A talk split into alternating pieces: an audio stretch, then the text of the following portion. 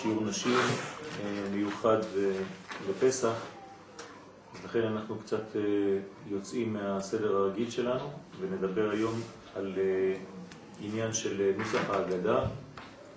ננסה להבין כמה עניינים בתחום הזה. ההגדה של פסח בנויה לפי סדר עדין ועקבי. שיש בו סגנון חינוכי לחיזוק האמונה בדרך חווייתית. זאת אומרת, יש לנו כלל כאן שצריך להמחיש את הכלל הזה לכל המסובים. לא מדובר על עניין שצריך לסיים אותו ואחר כך לעבור מיד לאכילה ולפספס קצת את העיקרון הפנימי שגנוז בתוך הסדר הזה, אלא צריך להבין איך חכמים בנו את לנו את ההגדה של פסח, כדי למשוך משם את האנרגיה הכי גדולה שיכולה להיות. אמרנו כבר שההגדה זה לשון גיד, גיד זה לשון המשכה. המשכה ממדרגה למדרגה. בדרך כלל זו מדרגה אה, זכרית, כן, מצד הזכר, כן, הברית מילה נקראת גם גיד, ולכן זה בעצם מביא חיים ממדרגה למדרגה. ההגדה מביאה מדרגה מה ראשונה לה אחרונה. לכן יש ה', גד, ה'. זה נקרא הגדה. ה' ראשונה של שם השם, עולם הבא, ה' אחרונה של שם השם, עולם הזה, ובאמצע יש את הגד, את הגומל דלים, את הגיד הזה, שהוא בעצם שורש הבניין שממלא את המלכות. אנחנו בעצם בונים צינור של קבלת השפע בסדר הזה של פסח. וצריך להבין שיש כאן חוויה, ואת החוויה הזאת צריך להמחיש לילדים. כלומר, אנחנו לא יכולים לקרוא את העגלה באופן של קריאה בלבד, אלא צריך להכניס לתוכה את הרגש, את החוויה, כאילו עכשיו אנחנו עושים עבודה רצינית להרגיש, לחיות את אותה מדרגה שאנחנו אומרים אותה. הקצב חוזר על עצמו לכל אורך הדרך, הוא קצב בעל ארבעה שלבים. עכשיו, בהגדה של פסח אנחנו רואים שיש לנו בעצם ארבעה שלבים שהם הבונים לנו את הסדר הזה שדיברנו עליו. למה ארבעה שלבים? כי כל מדרגה, כדי להגיע לעולם שלנו, צריכה לעבור ארבעה שלבים, ארבע מדרגות של ירידה, כדי להתחיל ממדרגה גנוזה עד שמגיעים למדרגה גלויה. אנחנו רואים את זה באותיות שם השם. למה יש ארבע אותיות בשם השם? כי שם השם זה להיות. כדי להיות צריך לעבור ארבעה שלבים. מדרגה ראשונה זה מדרגה בלתי נתפסת, שזה נקרא קוצו של י' או י'. מדרגה שנייה זה הה, כבר בונים כיוון, כבר בונים בניין, אבל זה עדיין בעולם רוחני, הכל מחשבתי, זה כמו שעושים אה, על הנייר את התוכנית, אבל עדיין לא הוצאנו את התוכנית הזאת לפעולה לשטח.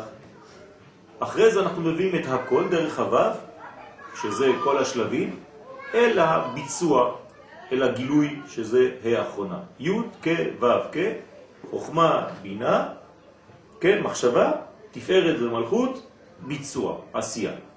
כלומר, יש לנו שתי אותיות של מחשבה, שתי אותיות של ביצוע.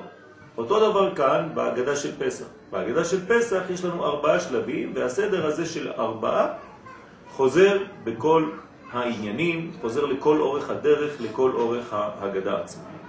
לכן יש לנו ארבע כוסות, יש לנו ארבע קושיות, יש לנו ארבעה בנים, יש לנו ארבע לשונות של גאולה, וכו' וכו' וכו', מלא מלא מלא עניינים שסובבים סביב המספר הזה, שהוא מספר מיוחד שמאפשר לנו בניין שלם. כן, בוודאי. אם שם השם, אמרנו, דיברנו על שם השם, כן, אז י' כו' כ', מקביל לעולמות אצילות, בריאה, יצירה ועשייה. אמנם, חשוב לציין כי חכמנו ז"ל הכשירו לנו את הקרקע לקצב הזה קודם חג הפסח. זה לא התחיל בחג הפסח עצמו. אם אנחנו מגיעים לחג הפסח עצמו ומנסים שם לתפוס משהו, זה לא מאוחר, אבל זה לא אותו דבר אם בנית משהו לפני, אם בנית מערכת קודמת לזה. איך זה עובד? שחכמים אמרו לנו, קודם חג הפסח, לצורך זה הם קבעו את קריאת ארבעת הפרשיות. כלומר, ארבע פרשיות קראנו לפני שהגענו לפסח. זה נקרא שבתות. אתם זוכרים את השבתות האלה?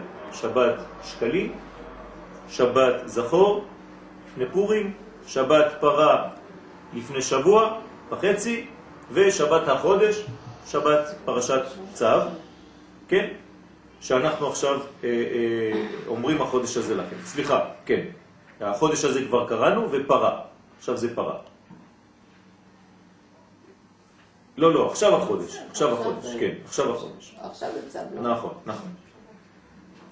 עכשיו, למה יש לנו את ארבע הקריאות האלו? למה יש לנו את ארבע השבתות האלה? זה מוביל את עם ישראל בהדרגה אל השיא שבליל הסדר. בליל הסדר אנחנו מגיעים למדרגה עליונה מאוד, ולכן צריך הדרגתיות, כאילו ארבע מדרגות, כדי לעלות ולהגיע לשיא של ליל הסדר. ארבע תחנות לפני חג הגאולה. ארבע מתנות או ארבע מנות של אור הכרחי על מנת לייצב את עם ישראל ולהכשירו לקראת יציאת מצרים. יש הכנה צריך להיות לפני? חזק. הכנה לפני מה? ליל הסדר? אני- אז עכשיו אני מדבר על זה. אני מדבר על ארבע שבתות. אה, אוקיי. את איתנו? ככה. כנסי, כנסי, כנסי לעניין. לפני שבת, לפני הפסח, כן? תנוחי קצת. כן. לפני הפסח אנחנו עוברים ארבע, ארבע שבתות מיוחדות. כל שבת אנחנו מוציאים שני ספרי תורה. באחד אנחנו קוראים פרשת השבוע, ובשני אנחנו קוראים חלק שמכין אותנו לסדר פסח. אז זה כבר חודש בעצם שאנחנו מתכוננים, אפילו יותר, לפסח. במשך השבתות האלה הוצאנו את הספר השני וקראנו קטע מהתורה שהוא בעצם הכשרה להגיע לליל הסדר. זה מה שאני מסביר כאן, בסדר? פרשת שקלים, אז בואו נראה חלק חלק איך זה עובד. פרשת שקלים היא הראשונה שבין ארבעת השלבים הנ"ל. הוא בא להדגיש את ההשתייכות כל אחד ואחד מישראל, כלומר, קודם כל, לפני שאתה נגאל במצרים, כן, נגאל באלף, יוצא, אתה צריך להיות שייך. אם אתה לא שייך לאומה הזאת, לאומה הישראלית, אז אתה עושה כמו מי שלא יצא ממצרים. יש הרבה שלא רצו לצאת, לא נגאלו. אז נשארו שם. אז השלב הראשון זה להיות שייך. איך עושים לך שתהיה שייך? מה מזכירים לך? שזה פרשת שקלים. פרשת שקלים זה כל אחד נותן מחצית השקל, ואז אתה מרגיש שאתה רק חצי, שייך לאומה הישראלית, כל אחד מאיתנו הוא חצי, ואז אני משלים את השני והוא משלים אותי וכו' וכו'. ואז אנחנו מגיעים בהשלמה גדולה, בחיבור גדול, באהבה, בנתינה, כדי להיות עם אחד. כי עם יצא ממצרים ולא פרטים. אז אם אני לא מרגיש שאני חצי, אם אני חושב שאני אחד בפני עצמי, אז חז ושלום זה כאילו אני פורש מהציבור, פורש מהכלל. זה נקרא חז ושלום אדם שפורש מן הכלל נקרא רשע, לפי שהוציא את עצמו מן הכלל, כפר בעיקר. אז אנחנו, השלב הראשון, קודם כל, להחזיר לנו את הזיכרון של השייכות שלנו לעם ישראל, אל עם ישראל. פרשה זו היא סמל הערבות ההדדית, כן, המהווה את היסוד להקמת העם. אם אין לנו ערבות הדדית, אנחנו לא מבינים מה זה עם ישראל. מה זה ערבות הדדית? ערבות הדדית והדדית. כן, זה אותו דבר. בעצם, כי אם אני למשל חושב רק על עצמי בעניין של תורה ומצוות ולא אכפת לי מה קורה לשכן, וזאת בעיה, כי בעצם אני בונה מנגנון שהשכן שלי הורס, או להפך. אז אנחנו צריכים להבין שכולנו באותה ספינה. אז אנחנו לא יכולים לחבל בחדר שלנו בתוך הספינה בגלל שקנינו את הכרטיס לעצמנו. אין דבר כזה. אנחנו חייבים להבין שכל חור שאני עושה בספינה, כולם טובים. וכל מצווה שאני עושה באותה ספינה, כולם ניצלים. זאת אומרת שאני צריך להבין את ההדדיות שלי, כן, את הכוח ההדדי של עם ישראל, שאנחנו קשורים אחד לשני, וזה קשור לשיעור שלנו בדרך כלל על עניין של ההדדיות. אתם זוכרים, נכון? דיברנו על זה של להיות בציבור ולא לפרוש מן הציבור. זה פרשת שקלים. שקל זה גם בגמטריה נפש. כשאדם נותן משקל, הוא גם נותן איכות לחיים שלו. ואנחנו נותנים משקל אחד לשני, על ידי המשקל שאנחנו נותנים אחד לשני, אנחנו נותנים לו להרגיש שהוא שייך, שהוא קיים. אם לא, חז ושלום, אם אין לו משקל, אין שקלים. אז לא, לא נותן את מחצית השקל בשקל הקודש, אז הוא לא שייך חז ושלום, אין לו מציאות בפני עצמו באומה, הוא מרגיש שהוא חיצוני לדבר ואין לו חשק להיות. יש שאלות על פרשת שקלים? אוקיי. פרשת זכור, פרשה שנייה שקראנו, מסמלת את החידוש בביטחון השם. כלומר, חידוש הביטחון בהשם. למה? מה זה זכור? המגן עלינו מכל אויבינו מסביב, זכור את אשר עשה לך המלאק. זה היה הקטע, קראנו אותו ערב פורים. כל פורים היה ביום ראשון, קראנו את זה בשבת שלפני. זאת אומרת, זכור את אשר עשה לך המלאק, בשביל מה אנחנו זוכרים? שאפילו שהיה אויב כזה חזק והוא עדיין ישנו ונמצא. יש לנו שמירה אלוהית, ואל תשכח, כן, שהקדוש ברוך הוא מלחמה על השם בעמלק מדור דור, כן, כל דור ודור קמים עלינו לכלותנו, והקדוש ברוך הוא מצילנו מידם. זאת אומרת שיש לנו כאן שמירה, יש לנו כאן הבטחה, יש לנו כאן ערובה לעניין הזה של השמירה האלוהית על עם ישראל. הפרשה השלישית, פרשת פרה. כן, פרשת פרה באה ללמד הבדלה בין הטמא לטהור בחיי העם. מה זה פרה? פרה אדומה באה כדי לתקן, לכפר על טומאת מת, נכון? שזה בעצם הטומאה הגדולה ביותר. ולכן אנחנו חייבים להגיע לפרשת פרה לפני פסח, כי אנחנו חייבים להיות טהורים, לרצות לדעת איפה הטוב ואיפה הרע, איפה הטהור, איפה הטמא.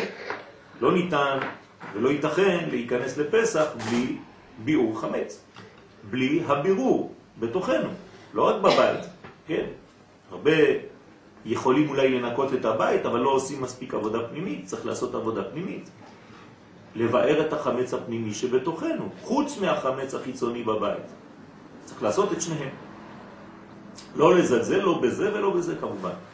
אז אותו עניין, אי אפשר להגיע לפסח בלי פרשת פרה. פרה זה מה שנותן לנו איפה הטוב, איפה הרע, איפה החיים, איפה הפך החיים, חס ושלום. ולכן אני צריך לדעת להבדיל בין הטהור לבין הטמא. ופרשת החודש, פרשה אחרונה לפני פסח, היא לקיחת האחריות על הזמנים. זאת אומרת, החודש הזה לכם. ככה כתוב שם בפרשה הזאת. מה זה החודש הזה לכם? הקדוש ברוך הוא נותן לנו את האחריות על הזמן. הוא נותן לנו מתנה את החודש. איזה חודש? ניסן. כלומר, חודש ניסן שייך למי? לעם ישראל. אז אם החודש הזה שייך לעם ישראל, אנחנו צריכים לפעול בחודש הזה, כן, לפי מנגנון מסוים, שיאפשר לנו להיות במצב נורמלי. בריאותי, מאוזן. החודש הזה הוא חשוב מאוד, הוא נותן לנו את הגישה הנכונה לדברים. למה דווקא החודש הזה ניתן לנו מתנה ולא חודש אחר? חודש הראשון? יפה, פשוט מאוד, הוא החודש הראשון. כן. החודש הזה לכם, כן, ראש חודשים, ראשון הוא לחודשי השנה. אז אם הקדוש ברוך הוא נותן לנו מתנה את החודש הראשון, בעצם מה הוא נתן לנו? את כל השנה כולה. זאת אומרת שכל השנה כולה שייכת למי? לעם ישראל. כלומר, הזמן שייך למי? לעם ישראל. אנחנו שולטים על הזמן, והזמן לא שולט עלינו. בסדר? ככה צריך להיות. איך אני יודע שאנחנו שולטים על הזמן? אנחנו קובעים את הזמנים של החגים. נכון, אנחנו קובעים את החגים. למשל, כשיש בית דין, היום יש לנו לוח, אבל כשיש בית דין, מי קובע שפסח יהיה יום שלישי הבא? בית דין, אנחנו. זה לא מלמעלה, זה אנחנו קובעים. לפי מה שאנחנו רואים, הירח כזה, כזה, היום ראש חודש, אז אני סופר 15 יום, ואז אני יוצא לי פסח. זאת אומרת, מי קובע את הזמן? מי שליט על הזמן? עם ישראל. נכון. לא, הוא נקבע בתאריך שלו, אבל מתי התאריך יהיה? אני יכול לקבוע שזה יהיה יום שני, יום שלישי או יום רביעי, נכון? אז תמיד זה יהיה ה-15 לחודש, אבל מתי זה יהיה ממש במציאות? מי קובע את היום? בית דין. זאת אומרת שהקדוש ברוך הוא נתן לנו מתנה גדולה והיא שליטה על הזמן. מה זה שליטה על הזמן יותר מזה? אם הזמן שולט עלינו, חז ושלום, איך אנחנו נקראים? עובדי הזמן. נכון? מה זה עובדי הזמן? הזמן נקבע לפי מה? על כוכבים, אז זה נקרא עובד כוכבים. כלומר, מי שעובד את הזמן נקרא עובד כוכבים ומזלות. במילים הפשוטות, מי שלא שולט על הזמן והזמן שולט עליו, הוא בבעיה. בסדר? אז יש לנו כאילו שליטה מוחלטת בחיים. יפה. אנחנו חייבים להיות בשליטה מוחלטת על החיים שלנו. אבל אני הבנתי שיש זמן שהוא גם ממד במרחב אחר. זה לא זמן, זה כבר יום, זה שבת. אבל הזמנים, שזה חגים, שבת לא נקרא זמן, שבת נקרא יום, זה משהו אחר. שבת אני לא קובע. לא קובע בלוח מתי יהיה שבת. למה? כי שבת בא אליי. ממנו, מהקדוש ברוך הוא. אבל הזמן ניתן לי מתנה. כלומר, אני צריך להיות שולט על הזמן שלי. אין דבר כזה שהזמן שולט עליך. מי שהזמן שולט עליו הוא בבעיה חמורה. כי הוא, נרא... הוא מראה בזה שהוא לא דומיננטי על הזמן שלו. כלומר, הוא נהיה עבד של הזמן. הזמן יותר חזק ממנו. זה פשוט להבין, נכון? אבל זאת בעיה, כי הרבה אנשים נופלים למלכודת הזאת. כאילו, אתה אומר כן. זה... זה אבל מפחיד. מפחיד. כן? אבל לא צריך לפחד, צריך להיות. דומיננטי. זה זה ממש ברור מה שאתה אומר. כאילו, אוקיי. הנקודה לא מספיק חדה מבחינתי כשאתה אומר מה הכוונה לשלוט על הזמן. אוקיי, אז מה זה לשלוט על הזמן? באיזשהו מקום יש, יש יום ויש לילה, החיים שלנו הם אה, די נשלטים במצב אני לא מדבר על הזמנים האלה של יום ולילה בלבד. אני מדבר... בגלל זה אני רוצה לחדד מדבר- את הנקודה. אז תחדדי. אני מדבר שבגיל 12 או בגיל 13 לבן או לבת, הבן והבת צריכים להיות במדרגה של גיל 12 ו-13. אני אומר שבגיל 20 הוא צריך להיות בדומיננטיות על הזמן, שבגיל 20 צריך להגיע לו מוחין, מדרגה גבוהה מאוד של מחשבה. אני צריך לומר שבזמן מיוחד הוא צריך להתחתן כי הוא דומיננטי על הזמן והוא כבר בשל לזה. אני צריך לומר שעד גיל כזה צריך להביא ילדים לעולם, כי אחרי זה אתה יותר מדי זקן ואז אתה לא תוכל להביא ילדים, כי אתה תהיה זקן מדי וכבר יהיה בגדר סבא ולא בגדר אבא או אימא. כלומר, כל הדברים האלה הם בעצם העניין שלנו. אני אומר שצריך לכבד את הזמנים של התפילות, אני אומר שצריך לכבד את הזמנים של האוכל, אני צריך לומר שזה להבדיל בין בשר לחלב, שש שעות, כל זה זה דומיננטיות על הזמן. לא הזמן שולט בי, אני שולט על הזמנים, אני קובע לעצמי את סדר היום. ולא להגיד אין לי זמן. ולא להגיד את הביטוי הזה, אין לי זמן. למעלה. זאת אומרת שהזמן, אני צריך לשלוט עליו. ואני אגלה לכם סוד, אני אגלה לכם סוד, ככל שאתן עושות יותר, יש לכם זמן לעשות יותר. מעניין מאוד. נכון. ומי שלא עושה כלום, הזמן עובר לו מהר- מדי. מי שלא עושה כלום, הזמן לא זז. לא, הוא עובר מהר בלי לעשות כלום. אה, הוא לא עושה כלום. זה, זה כאילו לא זז לו. אבל האדם שעושה, יכול לעשות הרבה. ותמיד תמצאו אנשים ותשאלו אותם, אני לא מבין איך אתה עושה את כל מה שאתה עושה. מתי יש לך זמן לעשות את זה, את זה, את זה, את זה, את זה, את זה? דווקא בגלל שהוא עושה הרבה. אדם שלא עושה הרבה, אין לו זמן לעשות כלום.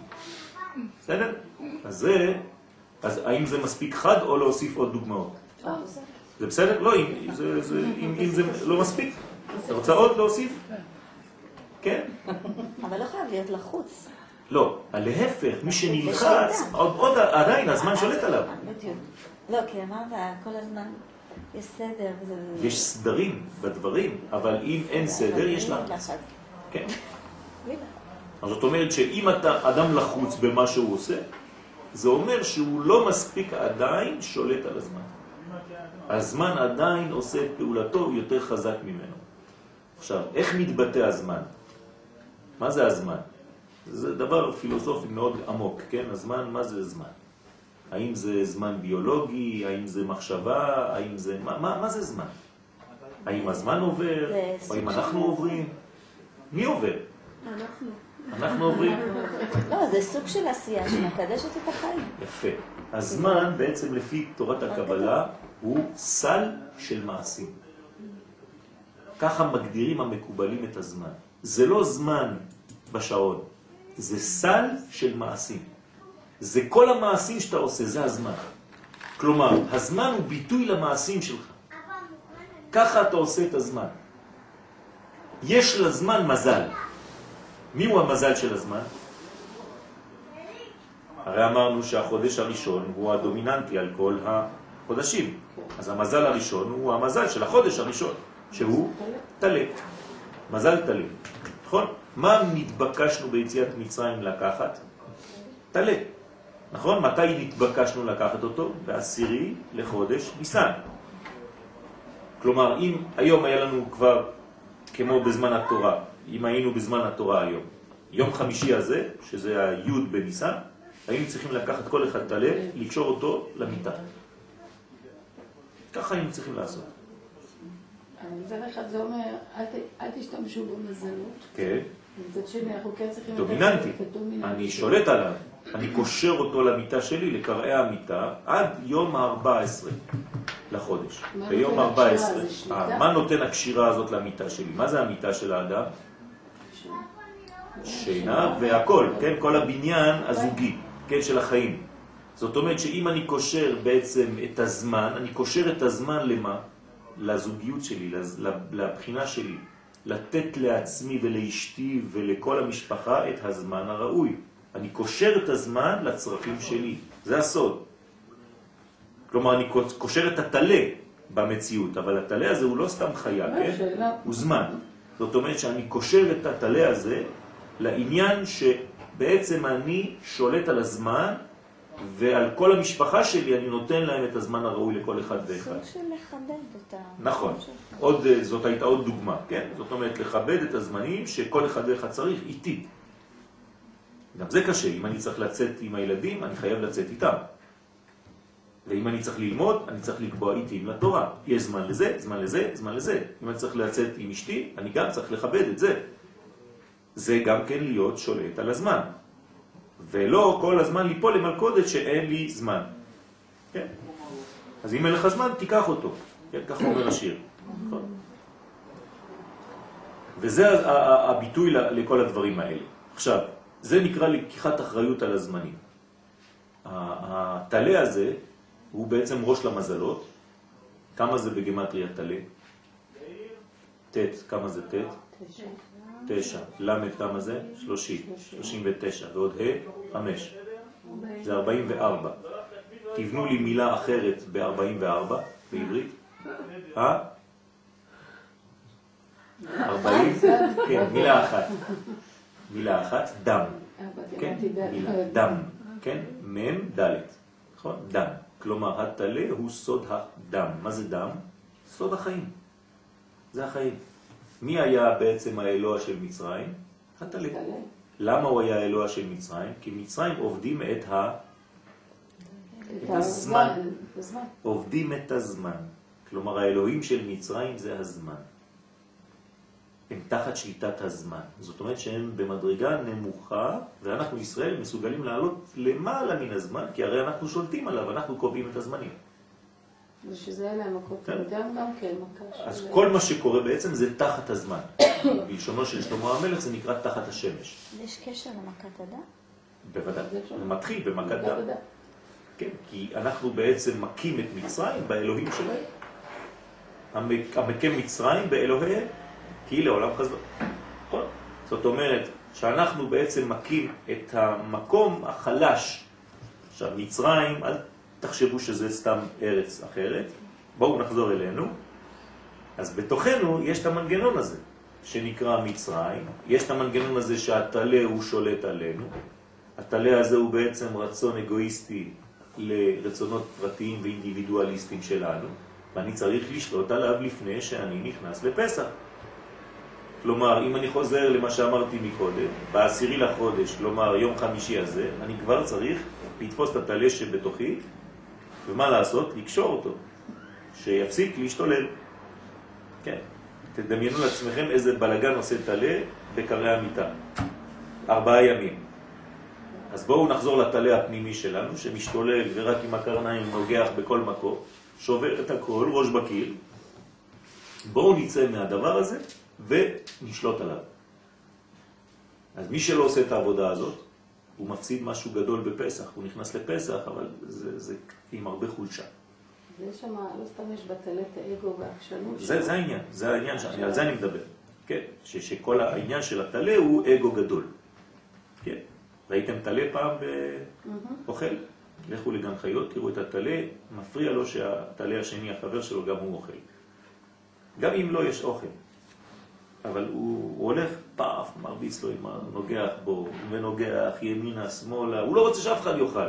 אבל גם לך יש, תאכל, מי שלך, לא. כואב לי שלך גם יש. האם אתם מרגישים את זה לפעמים? אם כואב לכם מה שיש לשכן, מה שיש לחבר, ולכם אין, כן, אתם קצת מפתחים את הטלה הזה. צריך להיזהר מאוד.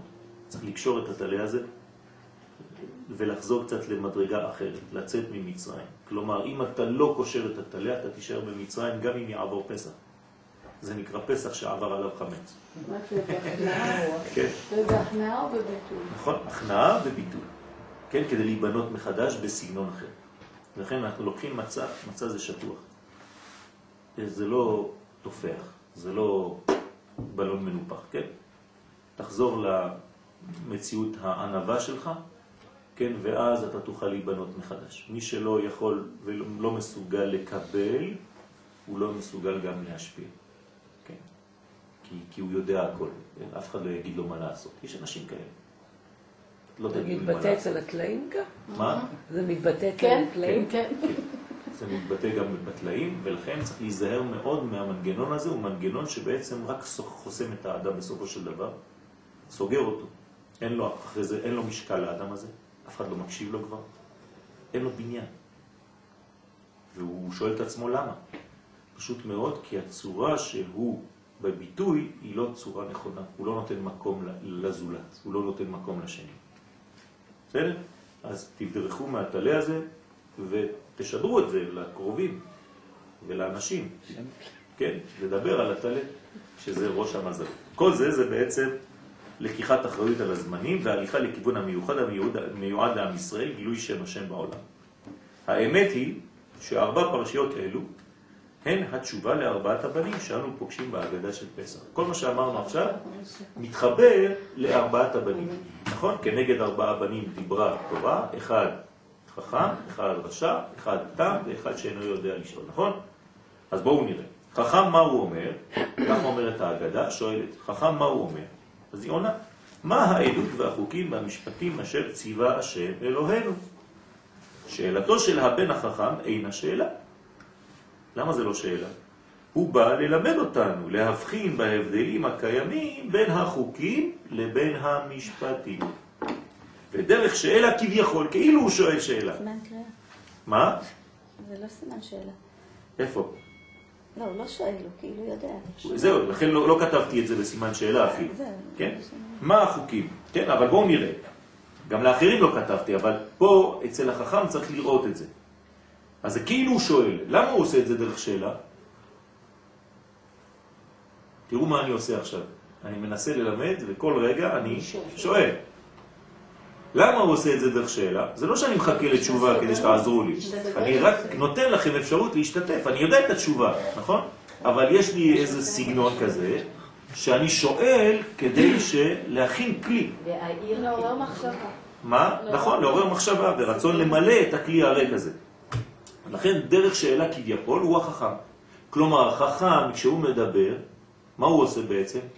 הוא שואל שאלות. הוא יודע את התשובות, אבל הוא עושה כאילו הוא שואל שאלות, והוא אומר, מה אתם חושבים על אה, וכו' וכו'.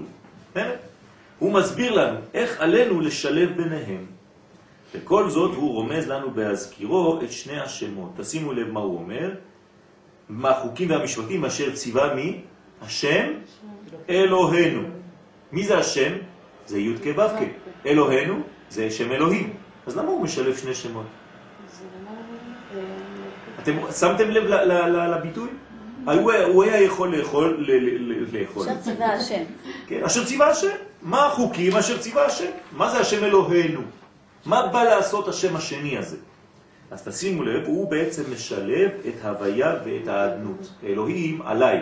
כלומר, האלוהים זה דומיננטיות. הוא משלב את ההוויה ואת האדון. לכן הוא משלב את שם הוויה, י' כו' עם שם אדנות. כי אלוהים זה דומיננטי. זה שם של ההוויה כשהיא שולטת על. לכן זה שם אדנות. יש כאן שתי קומות של חיים, האחת נסתרת והשתנית גלויה. והבן החכם יודע לחבר ביניהם. זאת אומרת, כשהוא שואל את השאלה הזאת, מה הוא עושה? בעצם הוא מחבר בין הגדר הלא ידוע לבין המדרגה הידועה והמוכרת. איפה בשני השמות? מי זה השם היותר גבוה? שם הוויה או שם אדנות? שם הוויה, יותר גבוה. נכון? שם אדנות זה אדון, זה פה, זה מלכות. נכון? אז שם הוויה י' כו' כיותר גבוה, אז הוא נעלם. ושם אדנות הוא יותר מופיע. אז מה עושה החכם בעצם? מה הוא עושה? עוזר לנו לחבר את שני העולמות. הוא אומר לנו, אל תסתכלו על העולם הזה כעולם תלוש, מנותק מעולם גבוה יותר, אלא השם הוא האלוהים. זה מה שהוא אומר לנו. בסדר? יודע לחבר ביניהם. לבן הזה מקבילה פרשת, איזה פרשה מקבילה לו? לארבע פרשיות שעוד יצאנו לפני פסח? החודש הזה לכם. למה החודש הזה לכם? כי מה הוא עושה הבן הזה? הוא מחבר, אמרתי, בין מה שלמעלה מן הטבע לבין מה שבין הטבע. אז מה זה אומר? מה למעלה מן הטבע? אין זמן. מתחת, בתוך הטבע יש זמן. אז מה הוא מחבר? את המדרגה של הנצח עם המדרגה של הזמן. לכן, איזו פרשה מקבילה לו? החודש הזה לכם, שאמרנו שזה שליטת הזמן. בסדר? פרשה של התחדשות.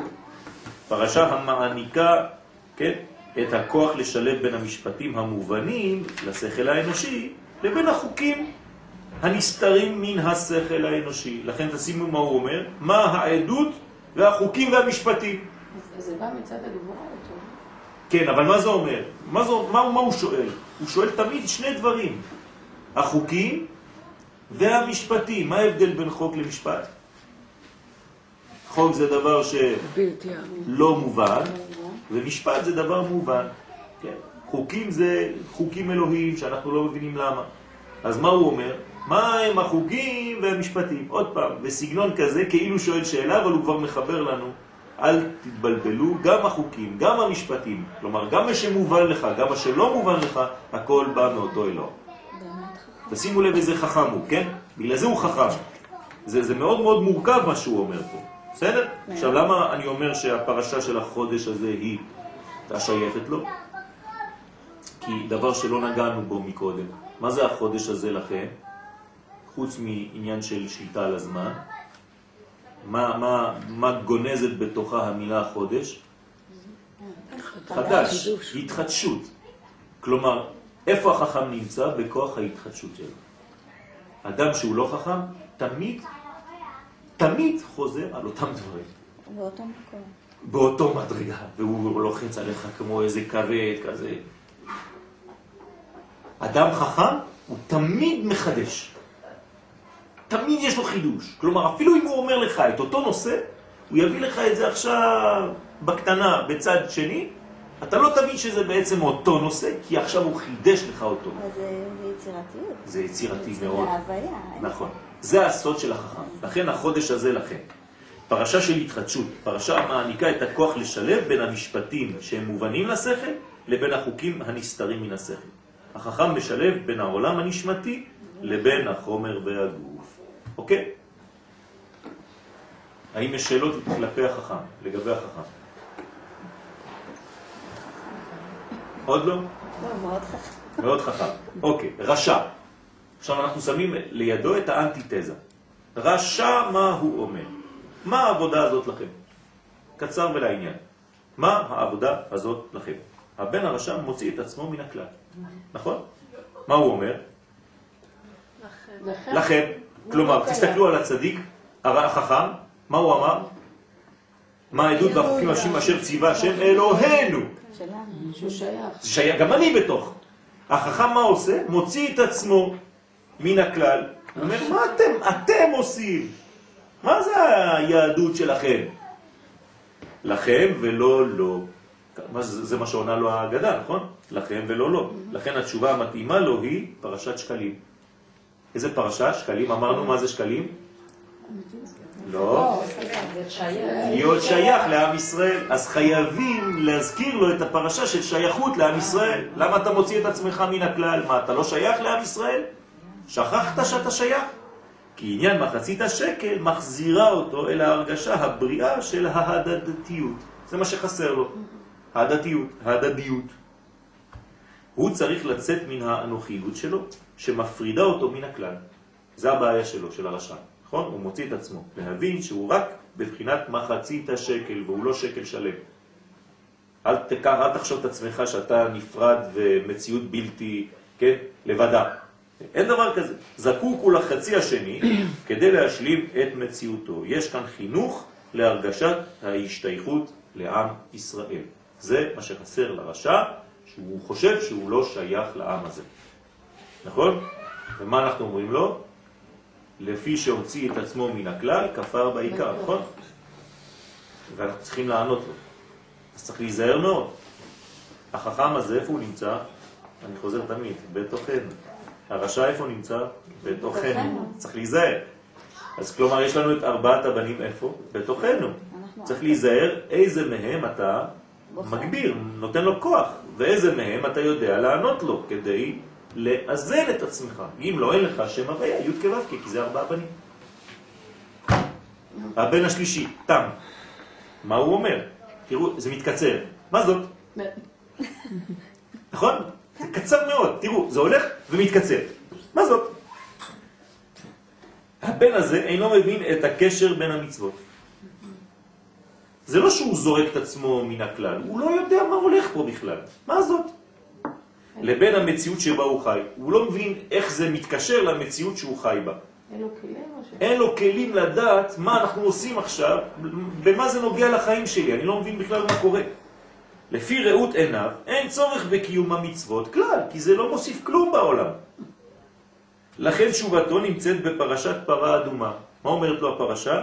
יש כאן חוק שהוא כאמור אינו מושג להיגיון האנושי. נכון, יש דברים שהם עליונים, ובכל זאת יש כאן אמונה פשוטה, המקנה את החוכמה הנצרכת לאדם כדי להבדיל בין הטהור והטמא בחייו.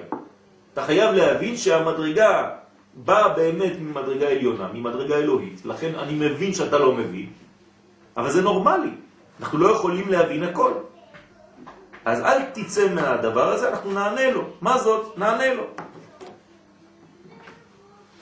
זה מתקצר, נכון? עכשיו עוד יותר קצר. ושאינו יודע לשאול, הוא כבר לא אומר כלום. תשימו לב, החכם, איזה משפט גדול יש לו. מה העדות והחוקים והמשפטים אשר ציווה השם אלוהינו אתכם וטטטטטטט. הרשע, מה העבודה הזאת לכם? התם, מה זאת? זה שאינו יודע לשאול, הרי אמרנו, הוא לא יודע לשאול, אז מה הוא אומר? כלום. אז מי צריך לשאול במקומו? מישהו אחר. את פתח לו. אתה צריך לפתוח לו את הפה, כי הוא לא יודע לשאול. אפילו מה זאת הוא לא יודע להגיד. הבן הזה אינו יודע לשאול כי הוא משותק. הוא התקרר בדרך וכבר נפל עליו הספק שהוא אכן מתקדם בתהליך של גאולה.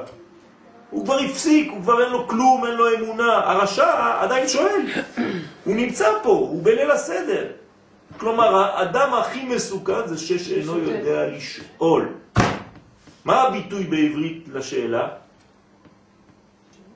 לא, הביטוי של השאלה, מה זה? איך אומרים שאלה? תשאלו שאלה. אם אתם רוצים לשאול שאלה. מה? נכון? זה המה. כלומר, אם האדם... מה? אוקיי. הוא לא יודע לשאול, אבל מה הוא איבד בעצם? את ה... מה? הוא לא יודע מה לשאול. מה?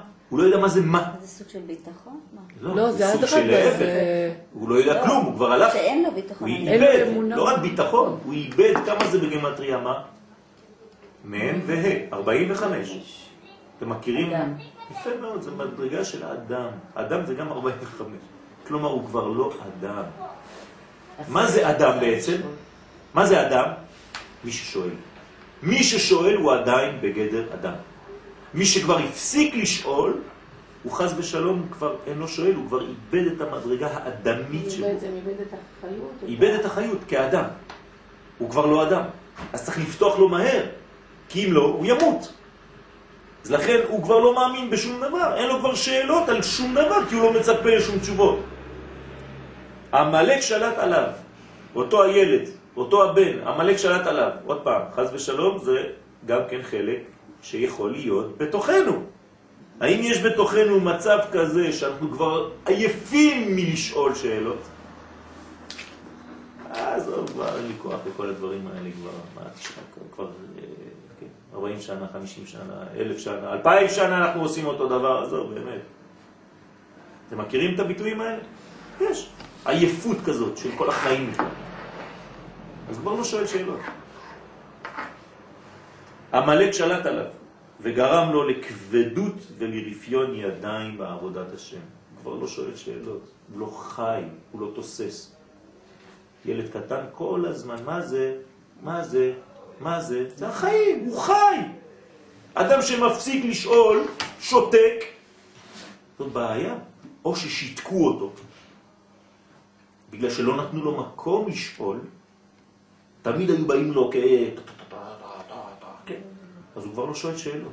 אז אחרי זה אתה שואל את עצמך למה הוא לא שואל? אתה שיתקת אותו. לכן הוא חז ושלום נופל. צריך לעודד אותו, להרים אותו לאט לאט, זה תהליך ארוך. הוא קרוב לייאוש. אדם כזה קרוב לייאוש, צריך מיד להחזירו לחיים. הבן הזה לא מבין מדוע הוא שייך לעם כזה שסובל לאורך כל ההיסטוריה. פרשת זכור את אשר עשה לך המלאק היא הפרשה שמתאימה לה. לכן מתי מתחילים בעצם את העבודה האמיתית איתו? בסביבות פורים. כי זכור את אשר עשה לך המלאק. אנחנו צריכים להזכיר לו שתמיד יהיו מנגנונים שבאים לחבל בחיים, אבל הוא צריך להתייאש. להעיר אותו. להעיר אותו. אתה חלק מהמאבק הזה, צריך לעודד אותך. וזה לא פשוט. אתם צריכים, צריכים כל אחד מאיתנו למצוא מישהו שמסוגל להוציא אותך משם. כי אם לא, חז ושם אתה הולך לאיבוד. לכן הוא התרופה למחלה שלו.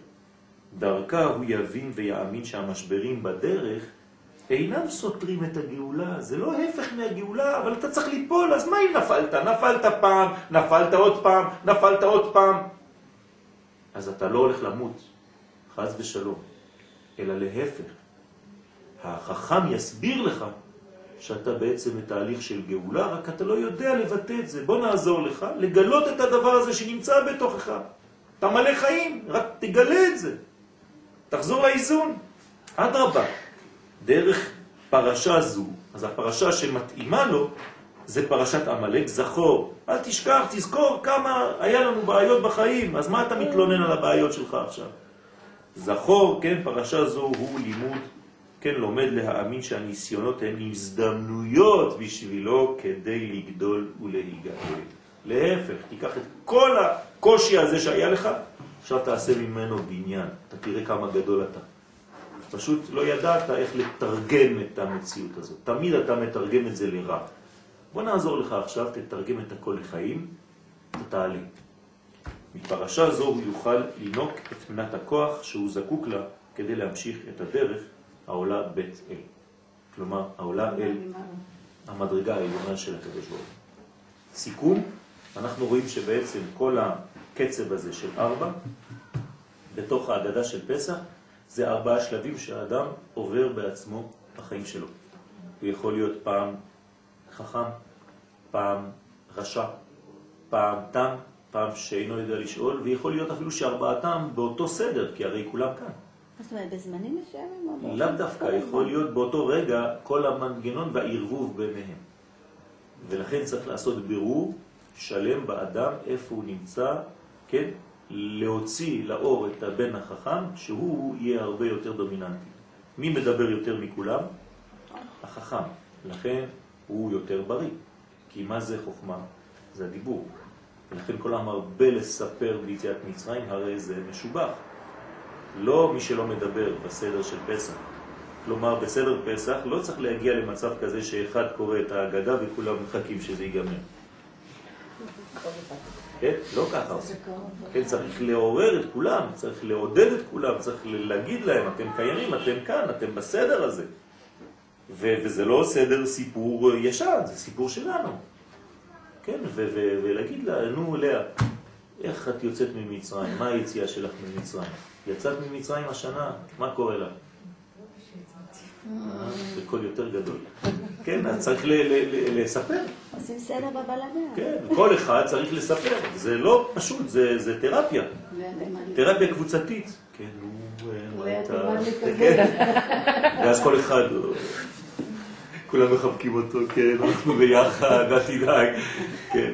גם אנחנו מכירים את זה, כן, לא מזמן היינו שם, נו תוציא, תדבר, כן. אז כל אחד צריך לדבר, זה לא פשוט, כי זה מבייש לפעמים, אבל האדם לא צריך להתבייש בלילה הזה, הוא צריך להוציא את הכל ולדבר על הכל. לומר, אני הייתי בגלות. אני הייתי בגלות. לפני שישה חודשים הייתי בגלות. הייתי במצב 1, 2, 3. וברוך השם, הקדוש ברוך הוא נתן לי כיוונים חדשים בחיים, ויצאתי ממצרים. זה לא רק בשביל לספר את הסיפור של עצמי. זה יכול לעודד מישהו בתוך האנשים, שגם יש לו את הבעיה הזאת, הוא לא יודע מה לעשות. כן? זה נותן כוח ואומץ, כן? סיוע לאנשים, אהבה, וגם להגיד תודה. מותר להגיד תודה. בעצם זה שאתה מספר זה הודיה. בוודאי. זה גם הודעה והודעה. כן. הודעה בלומר תודה ולהודות על, על, הכשלים ועל על, על הקשיים שיש לנו. לא להתבייש. ואנחנו צריכים להתעודד ולקום משם ולצאת. אז כל אחד יש לו את הגלויות שלו, יש לנו את הגלות הגדולה שעלינו מחוץ לארץ, יש לנו את הגלות האחרת של זה, עבודה וזה, ו- ולא יודע מה, יחס אבא ובן ואימא ובת, ואבא ובת, ואימא ובן, הכל, מה שאתם רוצים. והיחס שלי לעצמי, ויחס שלי לשכנים, ויחס שלי לחברה שלי. ולידיד שלי, והקרוב שלי, וכו' וכו' וכו'. כל המנגנונים האלה זה סדר גדול מאוד שצריך לשים שם סדר בחיים שלנו, לדעת איפה אני, אני צריך לצאת משם נקי. כמו שבערב פסח אתה מרגיש נקי בגלל שהבית נקי, זה, לא- הניקיון הזה הוא רק כדי שתהיה לך תחושה של ניקיון פנימי. אז זה נותן לך עזרה, כן? כל הנשים שואלות, אה, אה, זה מנקות מלא דברים בחלונות וזה, אז בסדר. אז אני אומר להם, אם זה עוזר לכם להרגיש שאת מתחדשת, שאת נקייה, תעשו את זה. רק אל תבואי ליל הסדר כזאת אה, מתה, חצי מתה. אתה אומר לה, יסבה על צד שמאל, בכלל הלכה לישון. דרך אגב, היסבה אסור לעשות ככה עם העין. ביסבה. כן, זה חז ושלום אה, עניין של דיכאון. אלא רק ככה. בסדר? בלי היד. חג שמח, בשורות טובות.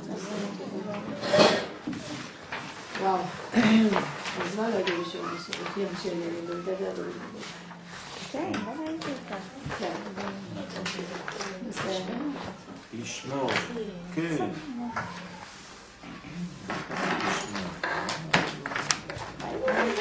בסדר. אין לכם שאלות? זה בסדר? היה מובן? בסדר. תעשו את. זה, תעשו את ה... ניצה, ניצה. מה שאלת? לא, בעשר מכות, יש אה, סיבה שזה צפרדע, דם צפרדע. צפרדע. אבל צפרדע כן, זהו, זה השורת שלה. בסדר, אני אחכה. בדברים. האלה. אוקיי, אז אני מה זאת אחזיר אומרת. יש סיבה?